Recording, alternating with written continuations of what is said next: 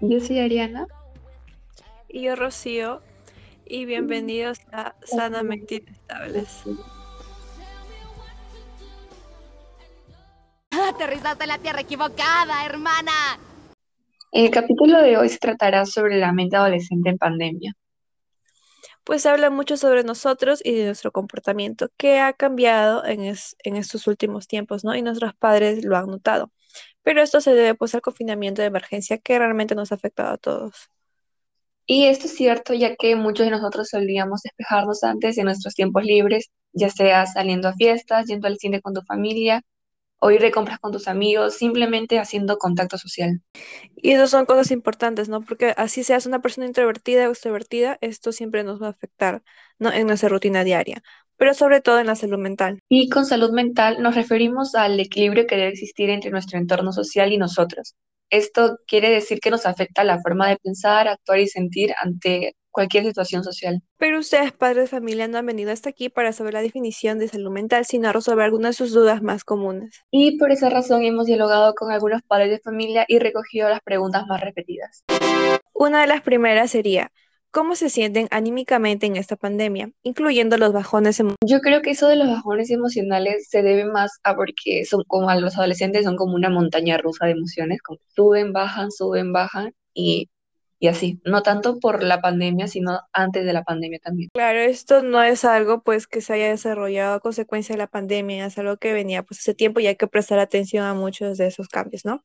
Y una de las respuestas que nos dieron sería impotente son pocas y pequeñas las cosas que logran hacerme feliz, si es que se le puede llamar así.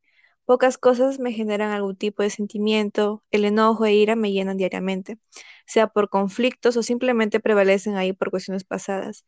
Sin embargo, hay días que eso es mínimo, días en los que me permito reír y poder emocionarme por cosas realmente insignificantes.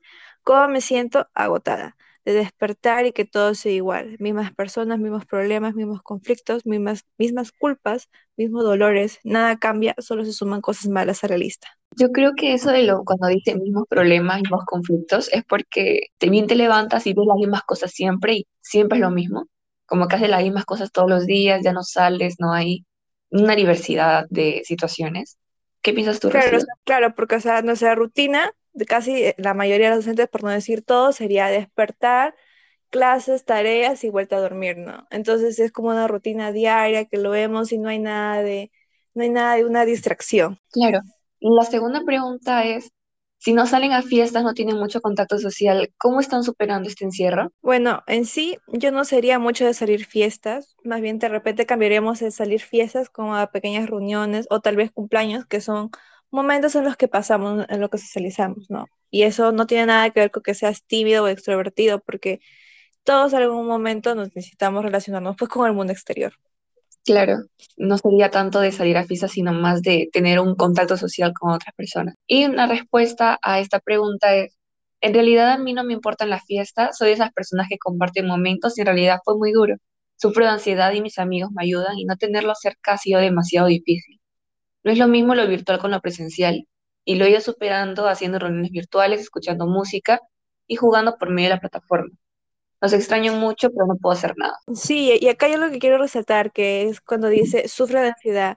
Esto, este, no tenemos que prestar atención porque no es algo con lo que debemos jugar, ¿no? No es tan simple como las personas lo ven, tipo lo relacionan. Yo siempre he escuchado que lo relacionan con la con ser antisocial y no es así, sino es algo más profundo que se intensifican más con la pandemia, ya que al estar encerrado te agobias más y pues la ansiedad se intensifica. Claro, y eso también pues se suma a lo que es en el colegio, porque ahora vemos que ya no son una, dos, unas cuantas tareas, sino nos mandan bastantes tareas, ¿no? Y esto es de repente lo que al adolescente lo, lo reprime. Bueno, este ya nos falta poco para acabar con nuestro primer podcast y agradecemos que se hayan quedado hasta el final y no los hayamos aburrido. Y recuerden que este podcast ha sido presentado gracias a la agencia Mente Sana, donde pueden encontrar mucha más información que les puede servir de ayuda. Esto ha sido todo por hoy y nos vemos otro día con otro nuevo tema.